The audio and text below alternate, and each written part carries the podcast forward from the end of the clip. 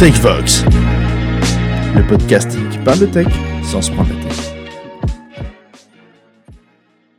Bienvenue sur TechVox, le podcast qui parle de tech sans se prendre la tête. Aujourd'hui, nous sommes au grand complet. Toute l'équipe est avec nous. On a Emilien, Julien, Thomas, Alex, moi-même et un invité mystère que je vous présenterai en dernier pour essayer de garder, euh, de garder le mystère jusqu'au bout. Petit tour de table avant de vous présenter le menu du jour. Euh, je vais commencer par les gens qui sont, qui sont autour de moi. On, enregistre en présentiel, euh, en partie en présentiel aujourd'hui. C'est super agréable. Ben, Julien, comment ça va aujourd'hui? Eh ben ça va super. Pressé d'être en week-end. Et oui, en effet, le week-end est bientôt. Emilien qui est à distance et qui va très très vite aujourd'hui. Comment ça va, Emilien Ça va bien, j'ai la fibre aujourd'hui à la maison. Ça va vite, vite, vite, vite, vite, vite. C'est cool. Ouais, ça s'entend, c'est beaucoup plus fluide. Euh, nous sommes aussi avec Thomas. Thomas, comment vas-tu? Ça va bien. Euh, malheureusement très occupé euh, cette semaine, du coup j'ai pas trop pu réviser les sujets. Donc je vais un peu les mains dans les poches. En plus j'ai complété avec un tacos. Donc voilà. Mais bon, on va essayer de se donner à fond. Ça va bien se passer, excellent. Et enfin, Alexandre est aussi avec nous, il nous a rejoint de sa grotte. Comment ça Bonjour, ça va, ça va. Euh, je suis en train de faire plein de pipelines euh, en ce moment, donc euh, et à se tirer les cheveux. Excellent. Et pour terminer, le plus grand, le plus beau, le plus fort, notre invité mystère du jour, vous l'avez peut-être deviné, c'est Bruno, notre architecte SharePoint qui est là aujourd'hui avec nous. Ça fait plaisir de te voir, Bruno. Euh, merci, merci. Bah, juste euh, rapidement, merci de m'avoir invité. Ça me fait plaisir de pouvoir venir euh, vous parler un petit peu de mon métier et de ce que je fais. Donc, merci beaucoup. Excellent, bah écoute, c'est avec plaisir de te voir avec nous, Bruno, ça va être cool. Donc toi, tu vas nous parler, c'est ton le sujet, c'est ton sujet qui va qui va ouvrir, qui va commencer. Euh, ce sera, on va parler de SharePoint et on va parler surtout de l'évolution de SharePoint depuis, euh, peut-être pas le tout début, mais surtout le SharePoint d'avant euh, par rapport au SharePoint d'après. Comme les fois précédentes, on va passer par le fameux pattern du jour qui désormais va être un, incontournable de, de, TechVox. Et enfin, on finira par le dernier sujet qui est les Azure Container Apps. Bien Bruno, écoute, vas-y, je te laisse la main, à toi de nous, à toi de nous faire rêver avec SharePoint. c'est ton tour. Le micro est pour toi. Merci, ce, sera assez facile de vous faire rêver, hein, je pense. doute pas. Alors, euh, certains d'entre vous connaissent peut-être SharePoint. Euh, je vais commencer par vous présenter un peu généralement euh, ce qu'est l'outil, son historique, et puis ensuite, dans un second temps, les langages et les méthodes que l'on a pour venir déployer des développements sur cet outil. Alors, comme je vous l'ai dit, SharePoint, euh, c'est un, un progiciel, c'est un outil euh, de Microsoft hein, euh, qui permet de créer des sites web. Alors, quand on dit créer des, des, sites web, en fait, le but de ces sites, c'est principalement de pouvoir stocker, d'organiser, de partager et de retrouver des données. Donc, quand on parle de données, on parle surtout de, documents de pages de contenu, euh, de données simples aussi, un peu comme des tables Excel. Et SharePoint a été un peu, euh, pas les précurseurs, mais en tout cas a permis d'industrialiser euh, ce besoin qu'on retrouvait dans, les différentes entreprises. Alors le, socle initial hein, de l'outil était porté principalement sur la gestion documentaire, gestion documentaire simple. On va le présenter sous cette forme-là parce que depuis il y a des outils professionnels dédiés à ça qui, ont des fonctionnalités en plus, hein, la signature de documents, euh, tout un tas de choses. C'est un outil qui est disponible en mode on-premise, euh, donc euh, que l'on peut installer sur une ferme de serveurs dans votre entreprise, ou en mode SaaS. Alors, depuis peu, j'allais dire, mais en tout cas depuis quelques années en mode SaaS dans le cloud de Microsoft. Ce qui facilite grandement les choses pour les entreprises. C'est une autre façon de fonctionner aussi. Euh, et en mode SaaS, du coup, cet écosystème, euh, enfin ça, cet outil s'intègre dans un écosystème informatique où on va retrouver aussi Microsoft Teams, la Power, la plateforme, euh, que beaucoup d'entre vous connaissent aussi, je pense. donc c'est un outil assez large hein, en, termes de fonctionnalité. alors d'un point de vue architecture, euh, c'est un outil dans sa forme on-premise hein, euh, que l'on peut voir, parce que dans le mode SaaS c'est un peu plus compliqué hein, de, de pouvoir voir l'architecture des serveurs. Donc c'est un- une ferme qui fonctionne avec des serveurs front, des serveurs applicatifs, des serveurs de base de données. Et l'avantage de SharePoint, c'est que euh, on pouvait répondre assez vite à des, montées de charge en rajoutant des serveurs à la volée. Euh, C'était une, architecture qui pouvait permettre d'intégrer assez fa- fa- fa- facilement du coup ces serveurs et de, et de répondre aux différents besoins. Alors, d'un point de vue de l'historique du produit, hein, c'est un produit qui a une vingtaine d'années. Alors, on va faire un petit sondage. hein, le... Oui, ça commence à faire. Disons que moi, ça m'a occupé pendant, à partir de ma sortie d'école euh, jusqu'à ce jour. Euh, donc, euh, le- la première version, si on peut dire, ou l'ancêtre de SharePoint, c'était FrontPage. Je ne sais pas si vous connaissez Microsoft FrontPage. Donc ça, ça date un petit peu, hein, ça n'existe plus à ce jour. Non. Mais euh, SharePoint est issu un- de la fusion entre FrontPage et Office Server Extension. Donc, qui étaient deux outils, euh, un pour créer des sites web, un pour gérer un peu les documents. Et donc ça a permis de faire en 2001 SharePoint Portal Server. Donc c'était le lancement de ce grand projet qui, euh, comme son nom l'indique, SharePoint, hein, le point de partage, qui permettait de, de permettre aux gens de collaborer entre eux euh, à travers du stockage de documents et de manière sécurisée avec euh, l'Active Directory de, votre entreprise. Donc c'était assez pratique, euh, ça permettait de répondre assez vite à des besoins. Donc on a eu plusieurs versions, hein, généralement entre tous les deux à 4 ans. Donc on a eu euh, la version 2001, 2003, 2007, euh, euh, 2013, 2016, 2019 et der- dernièrement cette année du coup Microsoft a, a changé un peu son système de nommage et la dernière version euh, s'appelle maintenant SharePoint Server Subscription Edition. Je savais pas qu'ils avaient changé. Il n'y a plus de numéro de version du coup maintenant. Non, ça va être euh, un peu comme online en fait, c'est un peu le prin- principe où tu as un produit et tu as la dernière version. euh, D'accord. C'est pas mal. c'est un peu le devenu but. une SaaS, quoi. C'est devenu un service. Oui, alors de toute façon sur online, euh, on va dire que la, enfin, maintenant la plupart des clients utilisent la version SaaS, donc online, euh, dans le cloud, donc euh, bé- bénéficient de toute façon de la dernière version des produits. Euh, donc le mode on-premise euh, restait présent surtout pour les besoins de confidentialité d'une entreprise qui a besoin de stocker des documents avec des brevets, ce style de choses. Ça reste dans l'entreprise, ça reste dans le pays. Euh, avec- le mode SaaS, on, est, euh, on doit faire attention à où sont stockées les données, si c'est en France, en Europe.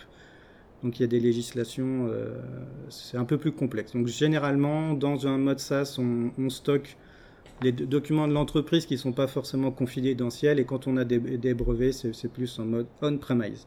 Donc ils ont tout de même conservé les deux modes du coup. Oui. Oui, oui, les deux, parce qu'on a, alors on a, euh, on a encore des clients, nous, hein, qui sont sur le mode on-premise. Maintenant, les tendances se sont inversées. On va dire qu'on a 80% sur online et on a 20% en mode on-premise, hein, tout simplement. euh, bah, online, c'est c'est beaucoup plus simple. On n'a plus à gérer de serveurs. Euh, ce qui pour un, architecte, euh, bah, du coup, c'était la, la composante. En tout cas, quand on fait du dev, c'est un peu moins plaisant parce qu'on doit gérer les tailles d'un ser- serveur, sa mémoire RAM, le processeur, tout ce qu'il faut recommander, les problèmes réseau, les voilà. C'est un Donc c'était un autre métier un petit peu. Les fermiers, ce qu'on appelait les fermiers à l'époque. Ouais, ouais, ouais. Et euh, donc en mode online, on, on se concentre vraiment sur l'architecture du soft. Donc c'est plus intéressant, en, tout cas pour moi. Donc on avait une version gratuite jusqu'en 2016. Et puis à partir de du 2016, Microsoft a dit euh, hop hop hop, il, serait temps de faire rentrer les sous un petit peu. Donc euh, la version gratuite euh, a, disparu. Mais, maintenant c'est payant. Donc la version online, elle est, apparue en 2011. hein, ça fait, alors, au début, ça a été un lancement assez timide. hein, euh, C'était la version euh, SharePoint 2010 qui, était, euh, qui a commencé le mode SaaS. Et puis il y a vraiment six ans de ça où là ça a pris de la puissance parce qu'ils ont aussi revu les fonctionnalités. On va le voir par la suite. hein, il y a eu une, montée en puissance de, Microsoft là-dessus, donc ça permet d'attirer plus de monde. Et les clients sont petit à petit, on, sont, tous passés, ils ont bien vu l'intérêt d'économiser des sous, de ne pas avoir de ferme, bénéficier d'un outil sé- sécurisé, accessible sur Internet. Alors j'en vais dire en plus dans le monde actuel euh, où les collaborateurs travaillent beaucoup à la maison, en fait, euh, c'est tombé à pic. Parce que les entreprises qui avaient sau- sauté le pas euh, ont pu facilement donner accès à leurs collaborateurs. Donc ça tombait bien. Petite question aux personnes autour de la table. Est-ce que, est que vous connaissiez SharePoint? Est-ce que vous aviez pu euh, pratiquer ce, ce bel outil? Euh, oui, je l'ai utilisé et j'ai même développé pour, mais c'était il y a quelques années maintenant, 2013, 15, 2015. Donc j'ai pas connu la période euh, online, j'ai connu que le on-premise, où on gérait des listes, des listes items, tout ça. D'accord. Ouais, moi c'est pareil comme Emilien. euh, pour la petite histoire d'ailleurs, quand je suis rentré chez C2S, c'était le, le premier projet sur lequel j'ai bossé. C'était un, c'était sur SharePoint, c'était autour de SharePoint. C'était pareil, c'était avec du SharePoint 2013. Euh, c'était une application, on va pas l'appeler application mobile, c'est un petit peu galvaudé, mais c'était une application en, en Windows 8, en XAML, euh, qui s'appelait SharePoint Everywhere. Ça fera, ça fera plaisir à, quelques personnes de C2S quand ils entendront ce nom-là. Euh, L'idée c'était, à l'époque il n'y avait pas de version un peu mobile, un peu responsive de, de SharePoint, et l'idée c'était de consommer du SharePoint via les API pour les exposer dans un environnement un petit peu plus, euh, un petit peu plus adapté, un petit peu plus sympa. J'en ai fait aussi en dev, euh, avec toi d'ailleurs Bruno, sur plusieurs projets. Je regarde un souvenir euh, intéressant. On en reparlera tout à l'heure. C'est pas forcément la techno qui m'a le plus gêné, moi c'est plutôt le, c'est l'environnement autour. C'est- je pense que Bruno en, reparlera tout à l'heure, mais l'expérience développeur de l'époque était vraiment pas très très bonne, hein, faut- on va pas se le cacher. On n'avait pas beaucoup d'outils, c'était compliqué de faire du debugging, euh, euh, il, fallait, il fallait parfois passer par des mécanismes un peu, un peu obscurs. Euh, c'était pas toujours évident de. Entre le moment où on écrivait le code et le moment où on délivrait, c'était pas toujours évident. Le, parcours était semé d'embûches. Ce qui maintenant est semble-t-il complètement corrigé, ils ont, ils ont vraiment rattrapé leur retard. Donc tout n'était pas rose, mais j'ai l'impression que ça a beaucoup évolué. Donc ce, ce sera intéressant d'avoir ces nouveautés justement. c'est bien d'avoir une petite expérience, elle n'est pas très importante. Ça permet de, de juger. Et du coup, euh, pour ma part, donc j'ai- pas eu l'occasion de travailler en tant que dev euh, dessus. Par contre, je l'utilise de temps en temps, rien que ça soit pour euh, bah, no- notre intranet euh, AC2S. Et du coup, ouais, je, je serais curieux des fois de, de voir comment comment c'est mis en place, comment développer dessus, euh, rien que par rapport en fait à ce qui ce qui existe chez nous. Quoi. Bah, tout, tout à fait, ça tombe bien, parce que justement, c'est un peu le. On, a vu l'historique du produit, et l'historique du produit, euh, en fait, est, assez indicateur euh, de, la, de la renommée de l'outil, ou en tout cas de la façon dont les développeurs le, perçoivent. Euh, faut savoir hein, que les SharePoint, c'est basé sur un socle .NET. C'est des développements .NET et derrière on a une base SQL Server auquel on touche pas. hein. Faut on la met en place quand c'est dans une ferme on-premise, mais on n'a pas le droit de la toucher. Euh, donc c'est dans cette base de données qu'on va retrouver l'intégralité des contenus. Donc nous en fait, quand on va venir personnaliser euh, ou déployer des développements, on va concevoir ce qu'on appelle un package applicatif. Donc, euh, initialement, hein, c'était un package applicatif, un WSP. Donc, un WSP, c'est ni plus ni moins qu'un point cab, en fait, hein, qui va contenir le- l'ensemble des ressources qu'on souhaite déployer.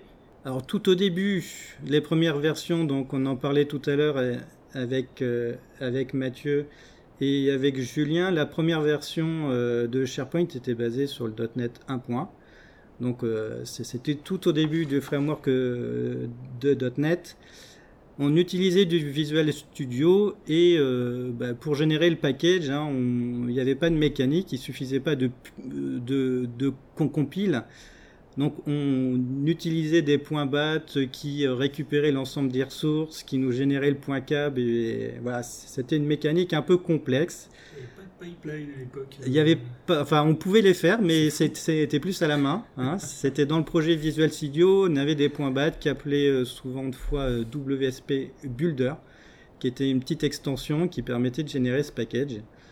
Euh, la partie front des pages, c'est de l'ASP.NET. Donc, euh, pour, ceux qui connaissent, j'ai presque envie de dire maintenant. Euh, parce que maintenant, je pense que les développeurs les plus jeunes euh, doivent se dire c'est quoi ce truc-là. Je me sens pas du tout visé. c'est ça. Euh, et ça fonctionnait sur ce socle, sur cette, cet ensemble de langages pendant assez longtemps. Donc l'ASP.NET, le .NET, on avait un framework SOM qui permettait d'adresser les modèles objets de SharePoint. On, pouvait faire des jobs applicatifs qui faisaient des traitements longs. Tout ça était stocké, euh, était géré par, le, par la, ferme, au sein de la ferme. Donc du, du code euh, serveur. Et on faisait un petit peu de JavaScript. On faisait un petit peu de JavaScript vraiment pour les trucs, pour, pour faire euh, des choses un peu plus belles, mais c'était très limité. Et petit à petit, l'outillage et l'outillage s'est amélioré. Dans Visual Studio, on a eu des templates. On a pu générer notre package applicatif euh, rien qu'en compilant le projet. Donc ça, ça a été des petits plus. Mais euh, on va dire l'inconvénient majeur qu'on a eu sur euh, SharePoint on-premise, c'était que pour développer sur SharePoint, on devait quasiment avoir la ferme sur son poste. En fait, on devait développer, avec, avec l'outil sur son poste. Donc, déployer du SharePoint, euh, c'est quand même assez lourd. Ça veut dire une base de données, ça veut dire l'ensemble de fichiers. Les systèmes d'exploitation supportés, du, c'est du, c'était du serveur. Il y a une version d'OS qui n'était pas forcément du serveur, mais je me souviens plus laquelle. Donc ça nécessitait en gros d'avoir une VM disponible pour pouvoir faire du code dans SharePoint. Donc c'était quand même assez lourd. Euh, les VM en plus euh, ça marche plus ou moins bien hein, si on peut dire. Faut, faut les, remettre en route, ça coûte des sous. Donc on a, eu euh, on a une phase euh, jusqu'à 2000 euh, jusqu'à 2016 ouais, dans euh, à peu près. Pour la petite anecdote, là, pour les Tourangeaux, les VM dont tu parlais, on en avait d'hébergé sur des, sur des PC portables qui nous Oui, des PC serveur, portables, c'est ça, ça, qu'on utilisait encore il y a jusqu'à pas si longtemps que hein ça. Ouais, je me rappelle de ça. Ah, le, le banc avec les trois laptops que t'as dans le fond du bureau Oui, c'est ça, ça, Exactement, ouais. ça servait à ça en fait. ça. euh. Ça servait à ça. J'ai l'impression que le, le passage de la phase euh, galère à la phase euh, c'est mieux, c'est la même transition que la phase c'était gratuit et c'est passé payant? Ou euh, c'est pas aux mêmes années? Pas forcément, pas forcément, parce qu'en fait la version gratuite était pour attirer les clients. Euh, alors c'est un produit qui coûte, enfin en mode on-premise, c'est un produit qui, coûte cher. hein. C'est les, lic- alors, les licences, il n'y a pas de prix officiel parce qu'au final, euh, suivant l'affinité du client avec Microsoft, les, pli- les prix peuvent beaucoup, euh, euh, peuvent beaucoup bouger. Euh, mais c'était euh, c'était souvent des grosses structures qui pouvaient s'équiper euh, de cet outil-là. L'affinité des développeurs, c'est au début, on va dire, hein, c'était du .NET, donc on avait la même équivalence de version entre un développeur standard et ceux, qui faisaient le framework. Sauf que petit à petit, vu que SharePoint restait sur du .NET, ASP.NET, euh, petit à petit, le fossé s'est creusé en fait entre la vitesse d'évolution des projets applicatifs standards et les projets dans SharePoint.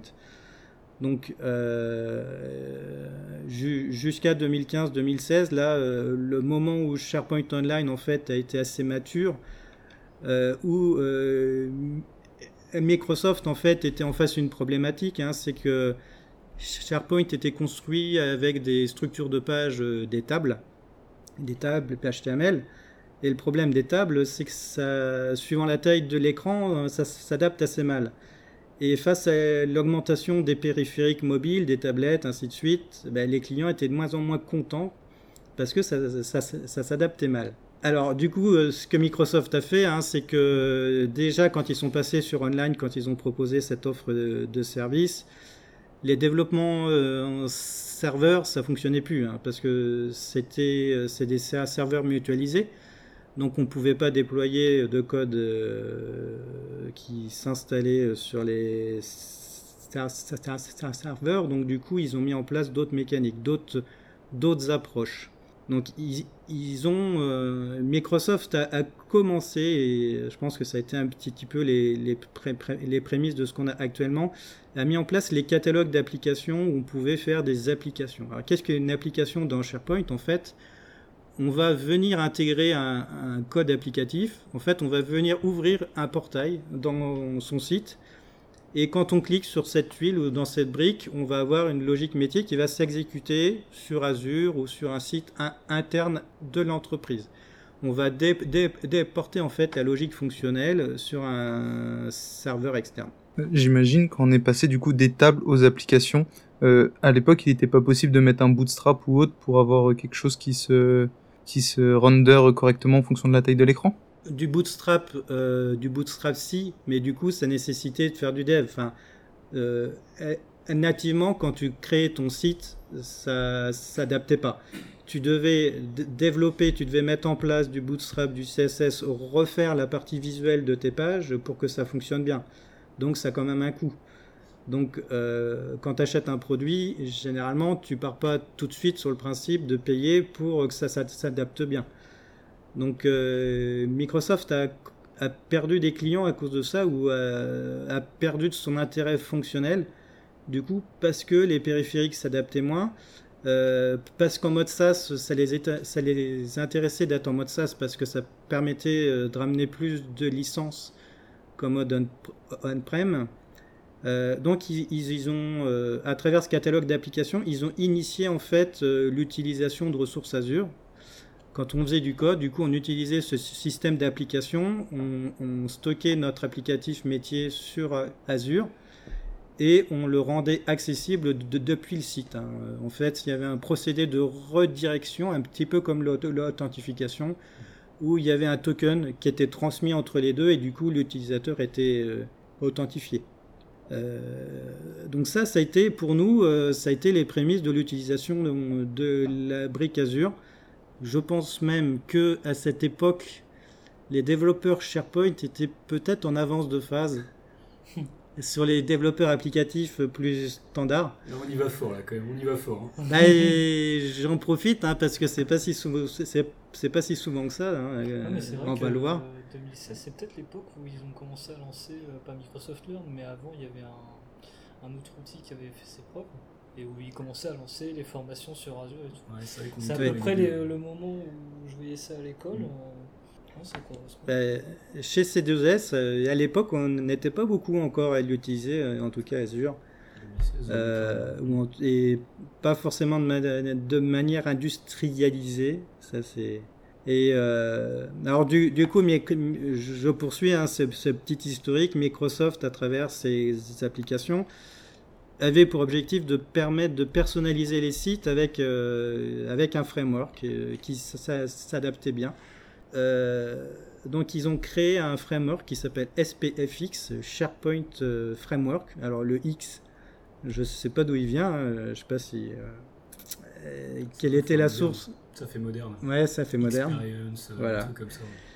Euh, donc SPFX, c'est ni plus ni moins qu'un framework, euh, un nouveau framework qui s'exécute sur le poste de l'utilisateur. Donc c'est du, ça pouvait être du React. En fait, euh, en termes de langage, on, a le choix entre du React. Au lancement, il y avait du Knockout. On pouvait avoir de l'Angular.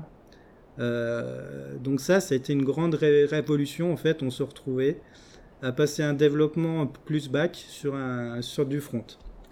C'est ce que j'ai, c'est ce que j'ai vu tout à l'heure en me documentant là. Je, je pensais qu'SPFX c'était React uniquement, et en fait non, il y a ces frameworks ag- agnostiques, donc du coup tu peux. C'est ça. Il y avait du Vue aussi, il y, a- il y en a plusieurs. Ouais, t'en avais, t'en as plusieurs. Maintenant, c'est React qui a pris, euh, le- le- qui, est le majoritaire. Ce qui fait que dans les templates de projet, même, ils proposent plus que lui, quoi. Ok. Euh, Bon, ce qui logique, c'est, le meilleur.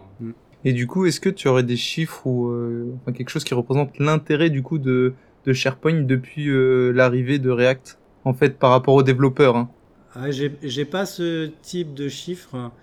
Euh, tu veux dire la proportion de développeurs SharePoint C'est euh, ça, par exemple, avant, tous ceux qui faisaient du front étaient pro Angular. Puis après, ça a commencé à basculer vers React. Et puis à chaque fois qu'il y a un nouveau framework qui pop, bah, les, les dés sont rejetés.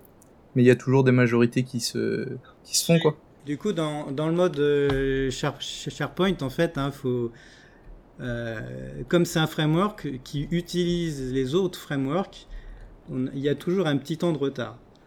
Euh, ce qui, ça, ça va aussi pour quand on était basé sur le .NET. hein. En fait, les templates avec Re- React et tout ça, c'est venu un peu plus tard. Et comme on est basé sur des templates de projet sur un framework, en fait, on va, ça va pas aussi vite que les frameworks qui sortent. Et généralement, on n'a pas autant de choix. Alors, tu pourrais faire tes propres templates, mais généralement, tu, vas plus au plus facile. Donc, tu es moins tenté d'aller découvrir de nouveaux frameworks la plupart du temps. Donc, je, pense, en trop m'avancer, que 80 et 90% des développeurs qui font du SharePoint maintenant, c'est plus avec React, je pense. Et ça, c'est quand même une énorme avancée, du coup, parce que ça veut dire Oui. que. Enfin, je sais pas si, tu l'as senti ce moment-là chez, chez nous, là, chez C2S.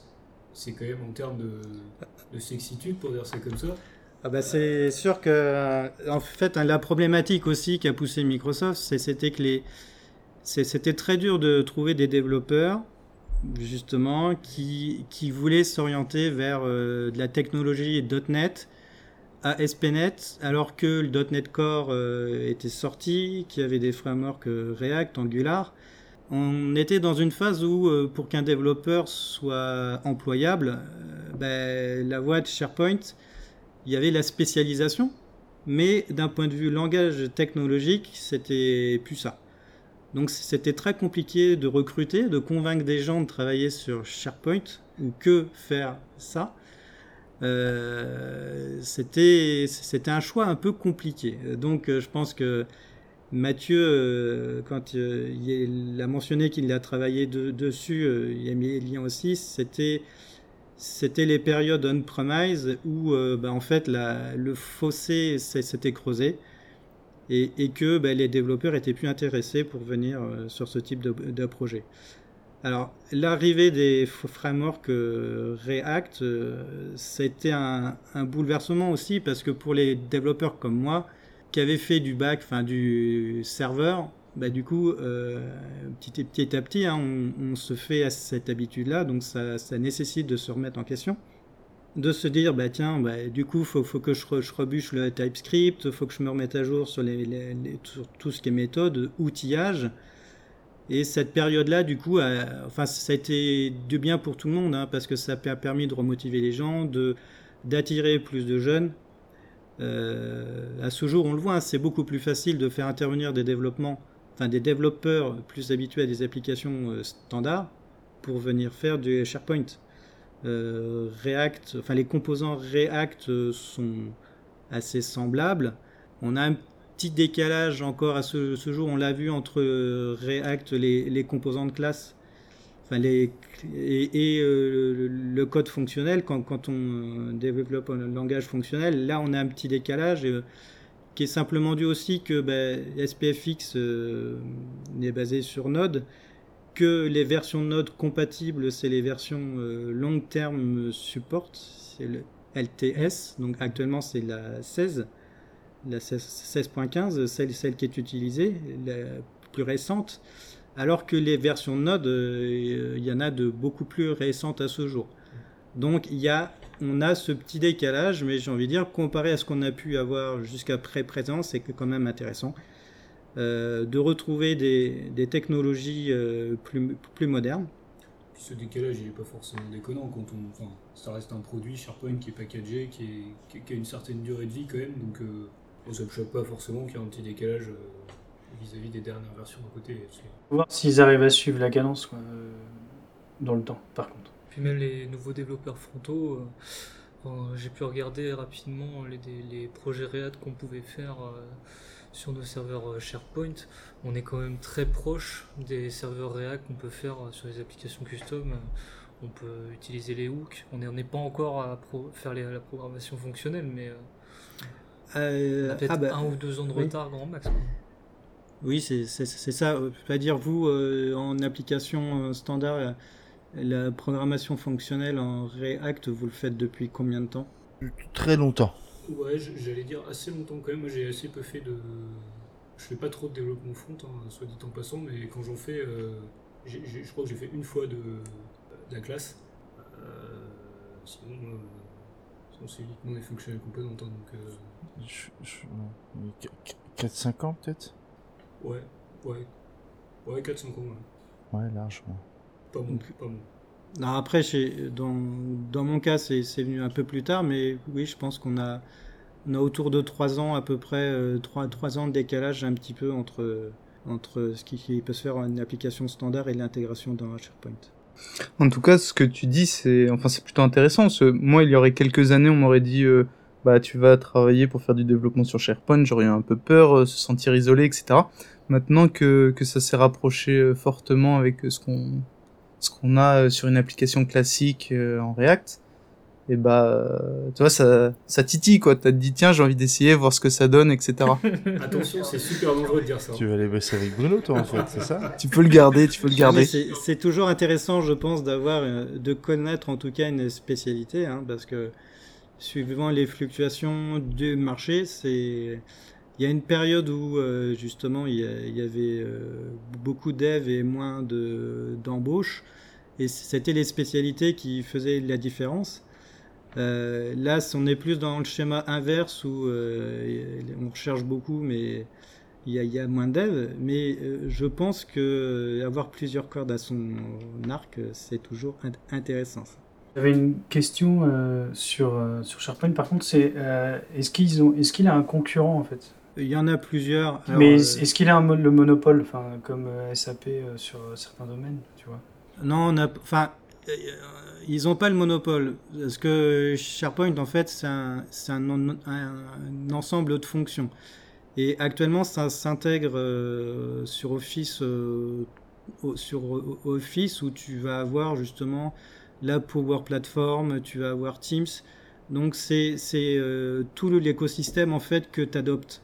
Il n'y a pas d'équivalent euh, qui arrive tout packagé comme ça, quoi. Alors, packager de cette façon-là, euh, avec ces méthodes de développement, personnellement, je j'en connais pas d'aussi abouti, moi. Mais il y a des concurrents avec des, avec des fonctions, quoi. On retrouve les mêmes types de, fonctions, du stockage documentaire, des formulaires, euh, des, des flows, enfin, ça se, ça se retrouve. Après, si tu prends fonction par fonction, t'en trouveras t'en trouveras des plus simples, des, des outils qui coûtent moins cher. Si, si tu veux juste faire une, une GED, bah, tu as des outils propres à la GED, hein, comme j'en parlais tout à l'heure, qui vont te faire de la signature. Alors, c'est pas que tu peux pas le faire, c'est c'est qu'il faut que tu développes ou que tu rajoutes des briques ou que tu reprennes une application. Tu as des outils spécialisés sur de la GED qui vont te mettre des filigrammes, ce style de choses. Euh, c'est pareil, les formulaires, tu as des outils qui permettent de faire que ça. La force de SharePoint, c'est que ça s'intègre dans cet écosystème et que du coup, tu peux te connecter avec plusieurs outils. Euh, des, bases métiers externes, du service Now, ainsi de suite. Tu as des, des, fonctions qui sont faites euh, justement pour ajouter toutes ces briques-là. Et puis tu as la brique Azure, en fait tu as tout l'écosystème, tu as la sécurisation, tu as Azure AD qui va te permettre de définir des droits, euh, de sécuriser l'accès aux différentes API aussi que tu peux faire. Donc c'est une approche euh, globale que tu as en fait. Ça répond, ouais. Mais euh, voilà, c'est tout un écosystème. Il n'y a, pas vraiment d'équivalent quand même qui arrive sur étagère avec, tout, ça. C'est dur de trouver un Oui, avec au- autant de, autant de fonctions ou un écosystème aussi riche. Et euh, le prix d'une licence, hein, c'est les licences euh, mensuelles, c'est 11 euros pour un, un utilisateur euh, simple. Euh, tu, béné- tu peux bénéficier, et après, suivant ton plan de licence, de ta messagerie, de SharePoint, de OneDrive, euh, de tout, tout le, le pool Office avec Word, Excel. Enfin, c'est quand même, c'est pas si cher que ça. Et euh, justement, la, force de ce prix, c'est que ça a permis d'adresser des entreprises plus petites.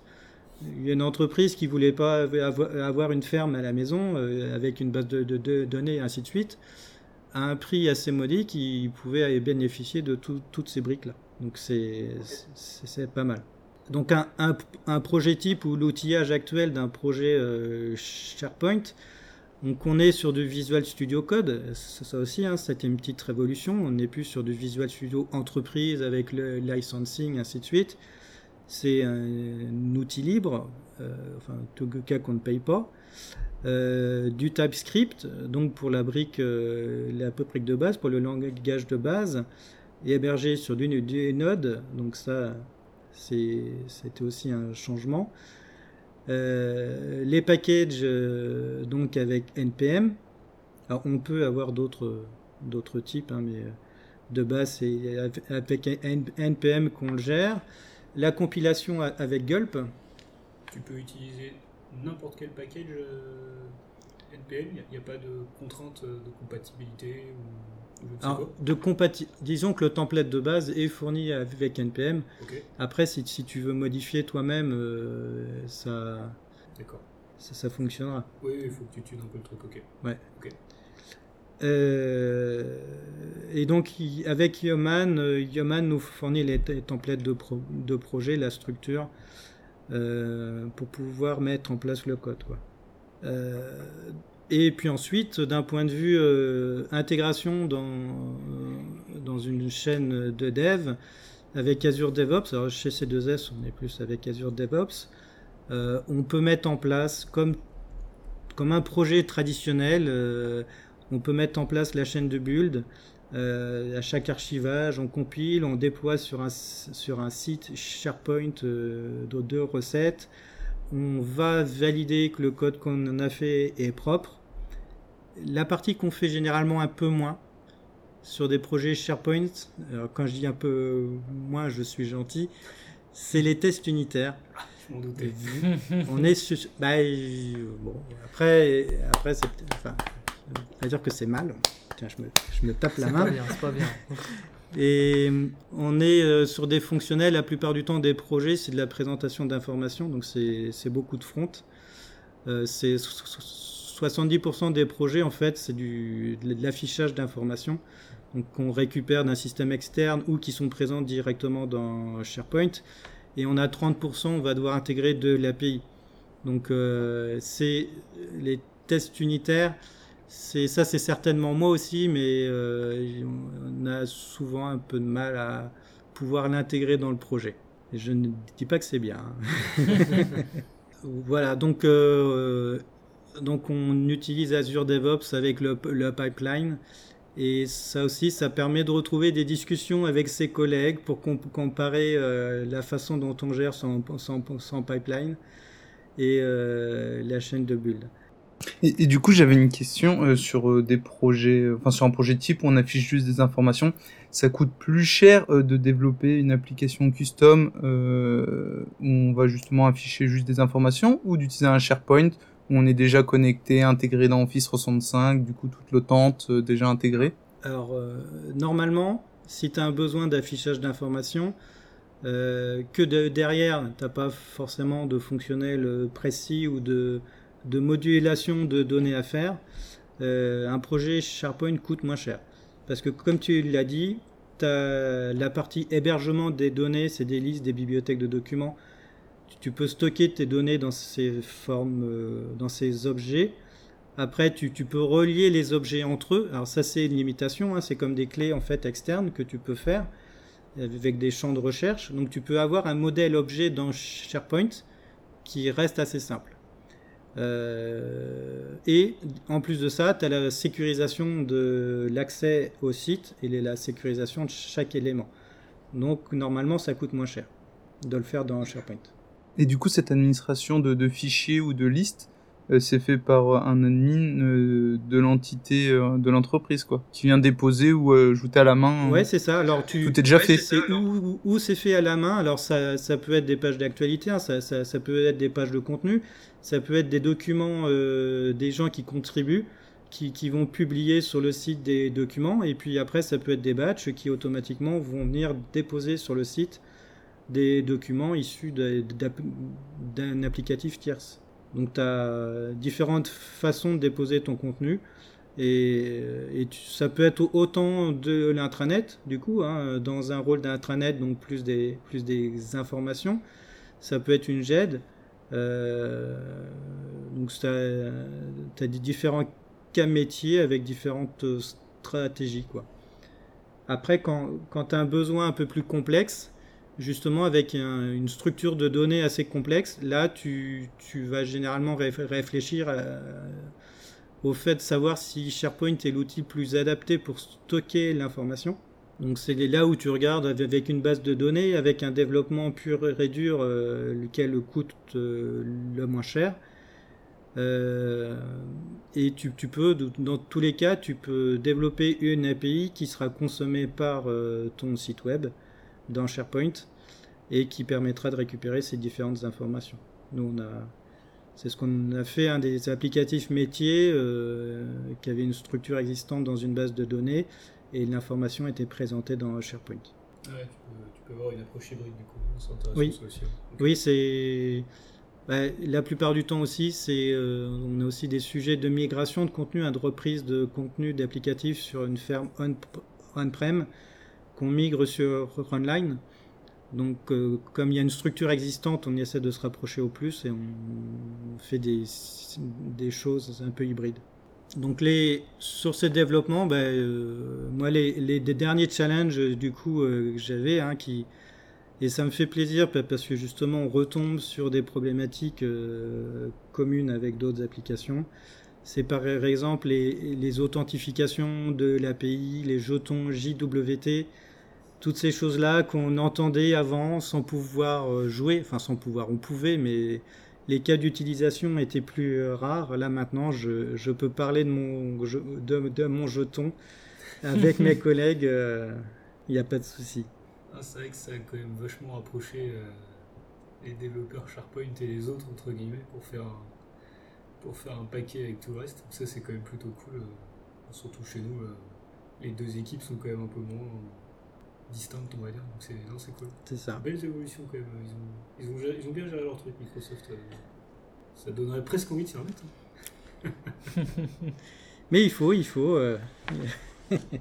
Super. Eh bien, écoute, merci beaucoup Bruno pour cette présentation. Euh, moi, c'est top, ça va revenir un petit peu au bout du jour sur tout ça, parce que j'avoue que voilà, j'en avais fait un petit peu à l'époque et, et depuis, j'ai mon chemin est allé ailleurs. Donc, c'est top de savoir que ça a évolué dans le bon sens et que et que le jour où bah, on peut y retourner sans, être trop perdu. Donc ça c'est, ça c'est plutôt cool. Merci beaucoup.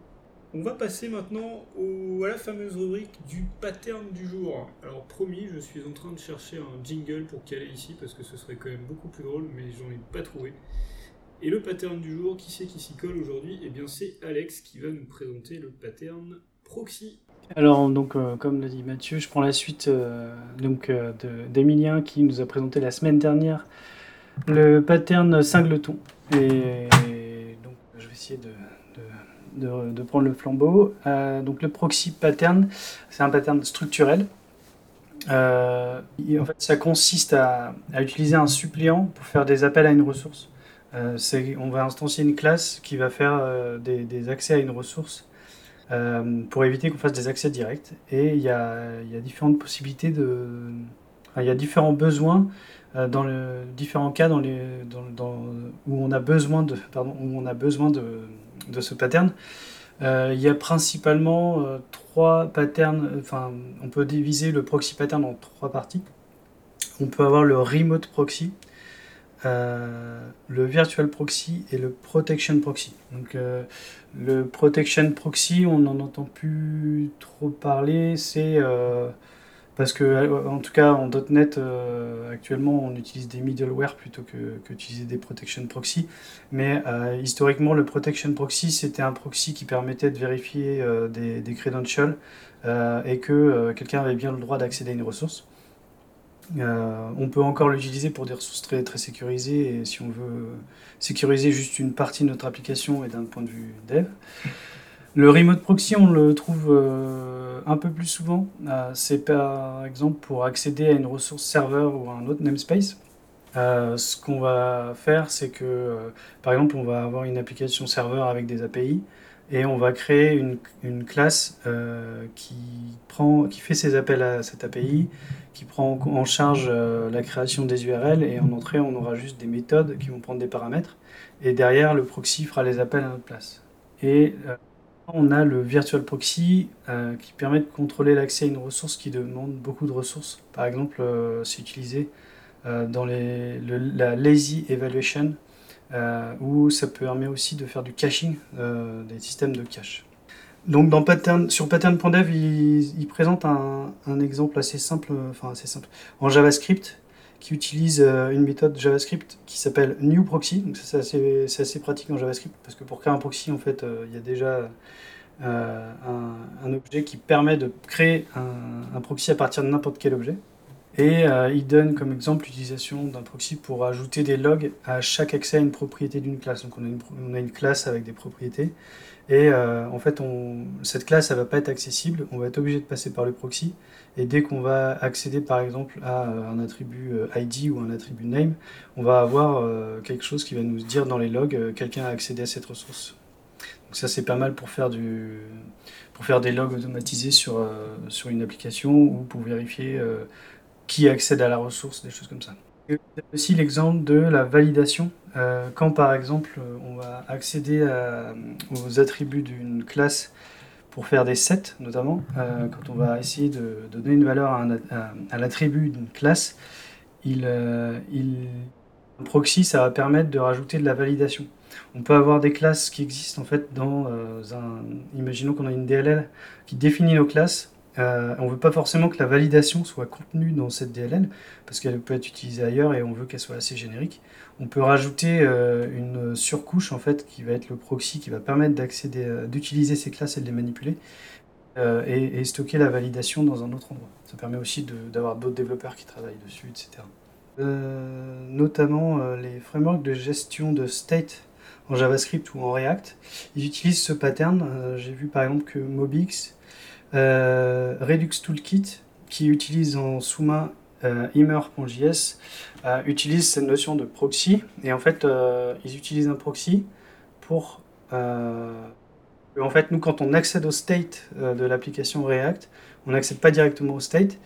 Et notamment dans le cas de Immer.js, il attend que toutes les modifications qu'on ait à faire sur le state soient terminées pour appliquer les, les modifications au state. Donc ça permet en fait, c'est comme si on, on temporisait, on faisait un espèce de tampon sur les modifications qu'on va faire sur state afin d'optimiser en fait les accès au state et les rafraîchissements euh, de l'IHM. Ça permet de faire de l'optimisation quand on est en, JavaScript. Euh, dernier point, c'est déconseillé de surutiliser ce pattern euh, tout de même, parce que quand on le présente comme ça, on pourrait s'en servir pour structurer toute notre application, mais il est conseillé de le faire quand on, quand accède à des, à des ressources qui sont gourmandes je ne sais pas si vous avez déjà utilisé ce pattern, j'imagine quand même que, vous l'avez déjà vu. Et, euh, vous en pensez, ou si vous avez des critiques, n'hésitez pas. Moi, je le, confonds toujours un peu, entre guillemets, avec le, le pattern façade, tu vois. Euh, les patterns façade et adapteurs, je, trouve, je les trouve quand même très très proches du pattern proxy. Euh, parce que finalement, dans la, dans la façon de faire, dans la philosophie, ils se ressemblent beaucoup. C'est plus dans l'intention qui diffère. Typiquement, le pattern façade, il est là lui aussi pour, euh, pour cacher quelque chose, pour se mettre en, amont d'une autre classe. Euh, mais lui, il n'est pas là pour euh, rajouter du contrôle ou, ou rajouter de la, de, la, validation, de la vérification, mais plutôt pour, pour cacher ou masquer une complexité. par exemple, avec le pattern façade, tu vas, tu vas pouvoir regrouper, orchestrer plusieurs, plusieurs sous-classes derrière qui seraient pas forcément évidentes sans documentation à venir, euh, à venir, à venir exécuter, le facade va te permettre de, de, gérer tout ça via un seul endpoint et c'est le, le, développeur derrière qui, qui va gérer ça pour toi. Ils sont quand même proches, je trouve, mais tu vois, c'est plus dans l'intention que dans la, pratique. Ouais, justement, bah, je suis retombé sur des, sur des, des patterns de ce type euh, où euh, c'est vrai qu'on n'est pas loin du, du, pattern proxy, où par exemple on va avoir des, source à trois endroits différents. Et euh, on va essayer de mettre euh, une classe en, frontale par laquelle on va passer. Et c'est pas vraiment le, pattern proxy parce qu'en fait il y a plusieurs instances derrière. Mais euh, c'est vrai que ça s'en rapproche et c'est une, je pense que ça peut être une bonne manière de, simplifier certaines choses parfois quand on est dans des environnements complexes. Euh, euh, pour, répondre à un besoin métier euh, précis, on peut, la mettre en place, je pense, pour, simplifier le travail derrière. J'ai pas eu la chance de mettre en place encore ce pattern, mais de ce que je comprends, c'est que le proxy, c'est peut-être la solution la plus simple au début pour améliorer les performances sur une ressource précise. Et peut-être quand on commence à en dénombrer plusieurs au sein d'une application, là, c'est peut-être pas forcément le pattern le plus adapté. Comme ce que tu disais, Mathieu, passer sur des patterns type façade ou adapteur. Pour ce qui est des performances, il est souvent mentionné quand on veut mettre en, place un cache, et euh, notamment quand on utilise un pattern proxy pour, euh, euh, masquer une API. Si c'est une API où les, choses sont statiques, enfin, vont pas, vont pas être modifiées, très bien vérifier s'il y a déjà eu des appels à, à cette URL et, et renvoyer la, la valeur. Et en fait, c'est là où le proxy va, va servir de cache. quoi. Ouais, un petit peu comme ouais, sur une PWA quand tu fais du offline, euh, c'est ce principe-là qui est utilisé un petit peu. T'as un proxy euh, qui vient se mettre sur le, sur le worker et euh, qui vient intercepter tes appels et, et si t'es pas connecté, il te prend une cache, sinon il t'envoie sur le net. Quoi. Bah oui, oui, c'est- en fait, quand tu parles de ça, c'est c'est- c'est clairement, euh, c'est clairement ce que fait le, le navigateur en fait quand il fait du caching. Il, il- il intercepte tes, app- tes appels HTTP. Et en fait, euh, le, le proxy, euh, souvent on l'imagine euh, dans le monde du web. Enfin, c'est facile de se représenter parce qu'en fait, il y a des machines physiques qui font ça. Mais dans la programmation, euh, c'est possible de le faire aussi. Notamment, tu pourrais mettre cacher des namespaces, des choses comme ça. C'est le même principe. Quoi. Bah super, merci Alex pour cette présentation de pattern. Euh, on vous dit à la semaine prochaine pour le prochain pattern, on verra qui c'est qui s'y colle. Euh, je sais pas trop encore, on fera tourner la roue et Emilien est déjà passé, Alex est déjà passé, euh, il, reste encore des speakers, il n'y a pas de soucis. Ça sera peut-être Bruno. Ouais, ouais, on verra s'il si, s'il est résident dans Techbox. euh, on va voter. Dernier sujet euh, dont on voulait vous parler, c'était euh, un sujet de conteneurs. Euh, de conteneurs et plus particulièrement de conteneurs sur Azure. Et vous n'êtes pas sans savoir que sur Azure, il y a plusieurs moyens, plusieurs méthodes pour euh, déployer du conteneur ou des applications conteneurisées. Euh, on peut faire de l'ACI, donc Azure Container Instance, c'est le, plus classique, on va dire. hein. C'est un pod Hyper-V qui va être isolé et on va faire du, du container on demand. C'est super pratique, c'est facile d'utilisation. Par contre, il y a très peu d'enrobage autour. Pas de gestion du scaling, pas de load balancing, pas de gestion de certificats. C'est vraiment je veux hoster un conteneur et, et basta. Ensuite, on peut faire de la KS, euh, donc Azure Kubernetes Service. Ça, c'est l'offre complètement managée de, Kubernetes dans, Azure. Donc là, on a un accès et un contrôle euh, complet sur l'ensemble de, l'API de Cube. Euh, donc là, on a, un, système qui tient la route pour faire plutôt de l'application conteneurisée, plutôt avec plusieurs conteneurs en général. Mais du coup, on a l'inconvénient de Cube qui est sa- sa relative complexité quand même. Euh, ensuite, on a euh, les app services, bien évidemment. On peut faire tourner du conteneur dans une, app service. Et les functions, on peut aussi faire euh, du code pour une Azure Function, mais on peut aussi héberger du conteneur. Il y a des, il y a des images prépackagées qui permettent de faire tourner du conteneur sur, sur l'offre face d'Azure. Il y a aussi une offre un petit peu particulière qui est Azure Red Hat OpenShift, qui permet de faire de l'OpenShift, qui est une, pour faire simple, une surcouche à cube, qui permet aussi de faire de l'orchestration. Et enfin, celui dont je voulais vous parler aujourd'hui plus particulièrement, c'est l'Azure Container Apps. Euh, que chacune ont leur petit nom, donc celle-là on va l'appeler ACA. hein. Euh, et c'est celle-là que je voulais vous parler aujourd'hui. Elle est sortie en, en GA et en General Availability euh, là, il n'y a pas très longtemps, en mai 2022. Ça fait quand même quelques mois, mais on n'a pas eu l'occasion de vous en parler avant. Euh, L'idée des, Azure Container Apps, c'est de fournir une plateforme pour héberger du conteneur, mais sans avoir à gérer la complexité d'un cluster Kubernetes. Donc du coup, il y a plusieurs use cases à ça. On va pouvoir héberger euh, du endpoint API, par exemple, euh, des process en background, on va pouvoir faire tout ce qui va tourner autour des, traitements event-driven, voire même des applis euh, microservices un peu simples. Il y a plusieurs fonctionnalités que je trouve intéressantes sur les ACA. C'est le fait déjà d'avoir la possibilité d'avoir plusieurs versions, ce qu'ils appellent les, révisions dans, leur jargon, d'un conteneur qui tourne en même temps. Euh, sur ces différentes révisions-là, ce qu'on peut faire, c'est qu'on va pouvoir répartir le trafic sur ces différentes versions. Euh, par exemple, pour faire du déploiement Blue-Green, pour faire des lab testing. Donc ça va être super intéressant, notre trafic HTTP, on va pouvoir le rediriger de manière équitable, donc en 50-50, ou inéquitable. Par exemple, du 80-20, du 80 sur ma version de prod, du 20% sur ma nouvelle version, je surveille un peu mes métriques, si j'ai de l'observabilité derrière, si j'en ai pas, c'est pas bien. Et si tout se passe bien, je vais pouvoir euh, rééquilibrer mon trafic HTTP pour qu'au final, l'ensemble du trafic passe sur ma nouvelle version. Contrairement aux ACI, du coup, je peux gérer euh, du scaling en automatique. Donc, je peux aller de 0, donc aucun réplica, jusqu'à 30 réplicas. Euh, avec plusieurs types de triggers sur, ce, sur ces notions de scaling. Je peux, trigger mon scaling sur la volumétrie de mon trafic HTTP, sur des métriques comme mon occupation CPU ou, mon occupation mémoire, ou encore quand je suis sur de, l'event driven, sur le nombre de messages qui va être dans ma queue. J'ai beaucoup de messages dans ma queue, c'est-à-dire mon, mon ACA elle n'arrive pas à tenir le rythme, ben voilà, je vais rajouter une instance, deux instances, trois instances, etc. Euh, ce qui est super intéressant aussi, contrairement aux offres un peu plus complètes, euh, c'est ce côté simplicité de configuration, en particulier sur tout ce qui va être la partie ingress, donc le point d'entrée. La mise à disposition d'un point d'entrée HTTPS, euh, le FQDN, la mise à disposition d'une IP publique, pardon, ça se fait super simplement, ça va très vite, il n'y a pas grand chose à faire en quelques clics dans le portail ou en quelques lignes de commande dans la CLI, donc ça, c'est plutôt top. Donc d'ailleurs un, petit FQDN dédié, euh, comme les Azure Website, là c'est Azure Container. Donc chacun leur petit nom chez Microsoft, donc euh, en voilà un nouveau.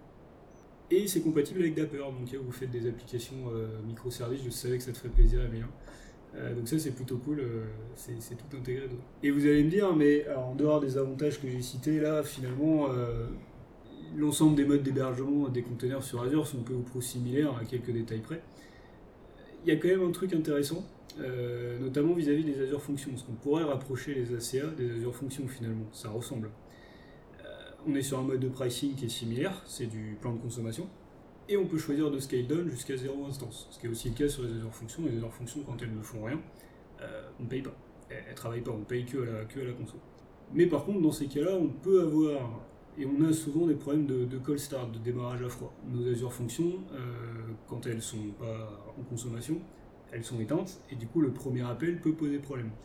Si on se fait une petite infra typée microservice avec des Azure Functions qui s'appellent les unes les autres, le call start il va se cumuler et ça peut être assez pénible en termes de perf. Euh, et ce qui est intéressant du coup avec les ACA, eh c'est que, étant donné qu'on utilise des conteneurs, on a un système de mode euh, qui va être. euh, nos conteneurs peuvent être dans deux modes, le mode inactif et le mode actif. Donc quand il est en mode actif, c'est qu'il fait quelque chose, il répond à un endpoint API, euh, il est en train de faire un traitement particulier, ou bref, il fait, il fait du calcul, il utilise de la, il utilise de la ressource. Et dans les cas où il fait rien, alors il fait pas vraiment rien, mais il est sous les métriques minimales de Azure pour dire qu'il n'est pas en actif, il est donc dans un état inactif. Et ce qui est intéressant, c'est que cet état inactif, euh, vous allez payer votre conteneur beaucoup moins cher, 8 fois moins que quand il est actif. Pour la partie CPU, la partie mémoire est, est- provisionnée de manière différente. Et néanmoins, vous n'allez pas avoir cette problématique de, de call start, parce que du coup, vous allez toujours pouvoir garder un conteneur euh, en, instance inactive, donc il va tourner, il va être prêt à répondre, mais vous allez le payer vraiment pas cher du tout. Euh, vous êtes aussi facturé sur les requêtes entrantes, pas très très gros, mais il faut quand même le noter, euh, l'input. Et il y a un peu de crédit gratos, comme souvent, donc même topo que sur les Azure Functions. Vous avez 50 heures de vCPU et une centaine d'heures de mémoire. Donc ce qui est super intéressant sur les ACA, c'est ce côté actif-inactif qui permet de, euh, dans le cas où on a une application où potentiellement on a pas mal euh, d'idle time, on va pouvoir se retrouver avec euh, les avantages de Azure Functions sans ces inconvénients qui sont le, essentiellement liés au cold start et, au, premier appel. Donc c'est un truc que je trouve top, les ACA, on va creuser le sujet, on va essayer de les utiliser chez nous. Je sais pas si vous, vous avez déjà eu l'occasion de les utiliser dans des, dans des projets, à titre perso, ce genre de choses. Je serais curieux d'avoir vos retours. Alors du coup, pour ma part, non, j'ai pas eu l'occasion de travailler avec. Par contre, le souci du, du call start sur les Azure Functions, on l'avait solutionné en passant sur un plan euh, premium. Par contre, le plan premium des Azure Functions, il n'est pas donné. Et de ce que tu dis par rapport au pricing là, c'est euh, super avantageux de, switcher. Exactement, la, CA vient te résoudre le cas où, euh, quand tu as ton problème de cold start par exemple, la plupart du temps, la solution c'est soit tu passes sur un plan premium Azure Function, soit éventuellement tu passes sur, sur de la PP service plus classique, mais là du coup tu vas payer parce que c'est cher en effet. C'est ça. Et ça tu l'as pas avec les ACA. Tu vas pouvoir largement optimiser ton budget.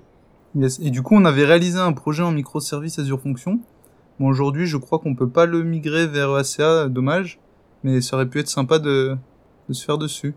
Et puis le problème du démarrage à chaud aussi, c'est que de mémoire, tu étais obligé de déployer dans un environnement euh, pré, enfin, pré-staging. Et une fois qu'il était démarré, là, tu pouvais le déployer sur le- l'environnement euh, courant. Pour, et là, il démarrait. Ça, là, de ce que tu as l'air de dire, c'est que c'est tout le temps en marche. Il n'y a pas besoin de préparer l'environnement et ensuite de le lancer. C'est ça, exactement. Donc, euh, tu, le configures pour qu'il y, y ait toujours une instance. Je disais tout à l'heure qu'on pouvait aller de 0 à 30. Si tu veux pas avoir ce problème-là, bah, tu vas de 1 à 30 par exemple. Et tu es garanti que tu as toujours une instance qui pourra répondre. Et même si elle est inactive, elle est là, elle est présente et elle est prête. Euh, moi, je voulais juste euh, bah, faire mon retour sur les, les, containers sur Azure. Euh, j'ai pas eu l'occasion d'utiliser cette nouvelle ressource, mais euh, j'avais utilisé Container Instance de base qui, existe.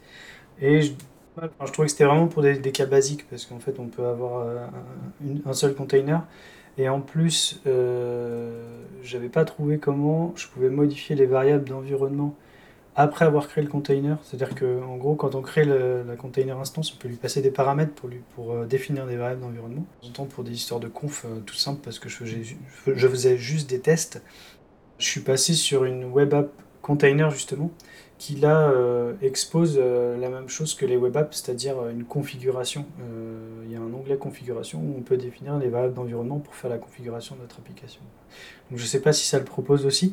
Et je me demandais en fait si c'était pas un peu comme les, hum, les Azure Static Website, en gros quelque chose entre les deux quoi, c'est-à-dire entre la web app et le container instance, mais tu as l'air de plus parler d'Azure Function en fait. Ça se rapproche plus de l'Azure Function et je le verrais plus entre l'ACI et, et la KS en fait.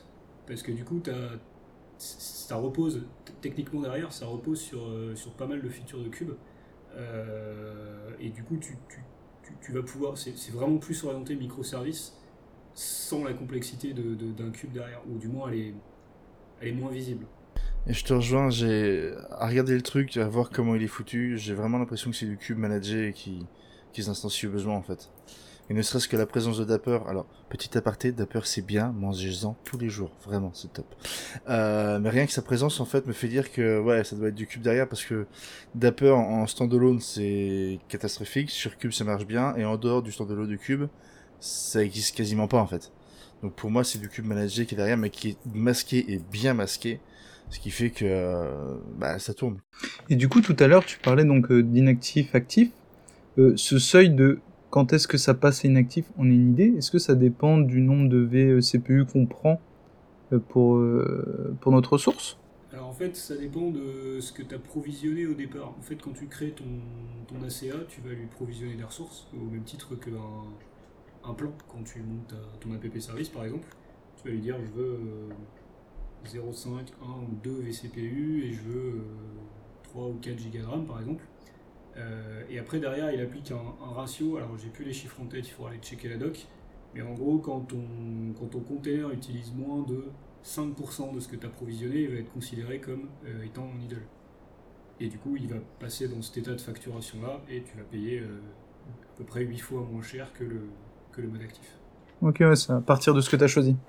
Ouais, c'est intéressant. Donc si tu as bien provisionné ton plan et qu'il est bien adapté à ta charge de travail et surtout si ton conteneur est susceptible de passer pas mal de temps en, en inactif, bah, en termes de pricing, clairement ça, ça va être super intéressant. Un, mec avait fait l'exercice sur, euh, sur une appli qu'ils avaient chez eux qui tournait avec des Azure Functions pour lesquels ils ont dû passer sur du, sur du premium, hein, comme tu disais tout à l'heure. Euh, et en termes d'économie d'argent, c'était du coup, c'était pas 8 fois moins, mais ils payaient environ, euh, de mémoire, j'avais 3 ou 4 fois moins cher par rapport à, par rapport à l'autre, donc c'est c'est quand même super, super sympa. Du coup, pour toutes ces applications microservices, euh, le type d'application qu'on pouvait voir où on avait tout un ensemble d'Azure Functions qui, qui communiquaient ensemble, on partirait plus sur euh, ces ACA ou ce serait peut-être plus adapté du coup pour ce genre de besoin. Si tu veux pas te complexifier avec Cube, ouais, ça peut être une première approche. ouais. Et du coup, c'est c'est marrant quand même que sur Azure, en fait, il y a des services comme ça qui apparaissent, qui se concurrencent les uns les autres. Euh, parce qu'au final, si la problématique c'était euh, voilà le calcul du coût pour les Azure Functions, pourquoi euh, ne pas proposer un pricing différent pour répondre à des à, ce type de, de problématiques plutôt que de sortir à chaque fois des nouveaux services qui sont à peu près équivalents à d'autres, mais qui sont pas facturés de la même façon? Alors attention, il n'y a pas de silver bullet, hein. c'est pas la même chose, c'est vraiment des systèmes qui sont construits différemment. Au résultat final, tu as le sentiment, toi, en tant que consommateur du produit, d'avoir des choses qui sont très proches, mais il faut savoir que techniquement, euh, derrière sous le capot, une fonction et un conteneur, ça n'a juste rien à voir. C'est géré par des systèmes totalement différents, ça passe par la tuyauterie totalement différente. Donc c'est pour ça, je pense qu'il y a plusieurs manières de, de le mettre en avant de la part de Microsoft. Parce qu'il n'y a pas de silver bullet et la fonction pourra pas répondre à tout. Quand ils en parlent sur leur page de présentation sur euh, How to Choose euh, contain- euh, Hosted Container, ils précisent bien les 5 ou 6 solutions que j'ai présentées et elles ont chacune leur, leur scope. Alors en effet, elles se marchent un petit peu sur les pieds sur certains aspects, mais globalement, elles ont quand même chacune leur, leur domaine, leur use case et, voilà, elles ne fonctionnent pas pareil. Ça reste de l'hébergement de conteneurs, on est d'accord, mais néanmoins, elles ont chacune leur spécificité. Du coup, ça serait intéressant de voir un, un, un diagramme yes/no en fonction de, de ta problématique et qui te redirige vers le service approprié euh, parfaitement, quoi. C'est vrai. Bah, si tu veux, tu pourras nous préparer pour le prochain coup. Devoir à la maison. Donc voilà, ben, on ne manquera pas de vous faire des retours sur les ACA euh, ou sur n'importe quelle solution de conteneur. D'ailleurs, moi, c'est des sujets qui m'intéressent et j'aimerais bien creuser un petit peu le, le domaine. On verra, on verra comment on peut appliquer tout ça. Euh, en tout cas, merci d'avoir été avec nous. C'était un joli podcast, euh, bien dense, bien complet. Euh, il, faudra, il faudra des bouchons pour que vous nous l'écoutiez, pour que vous nous écoutiez de bout en bout en une seule fois. Mais c'est pas de bol, vu qu'il n'y a plus trop d'essence en ce moment, on n'est plus dans les bouchons. Bon, tant pis. Dans les files d'attente des stations d'essence, du coup. Exactement, exactement. Excellente suggestion, c'est. Et ben, je vous propose de laisser le mot de la fin à notre, à notre invité, que je prends par surprise d'ailleurs, et qui du coup ne sait peut-être pas quoi dire, mais néanmoins, je lui laisse le mot de la fin.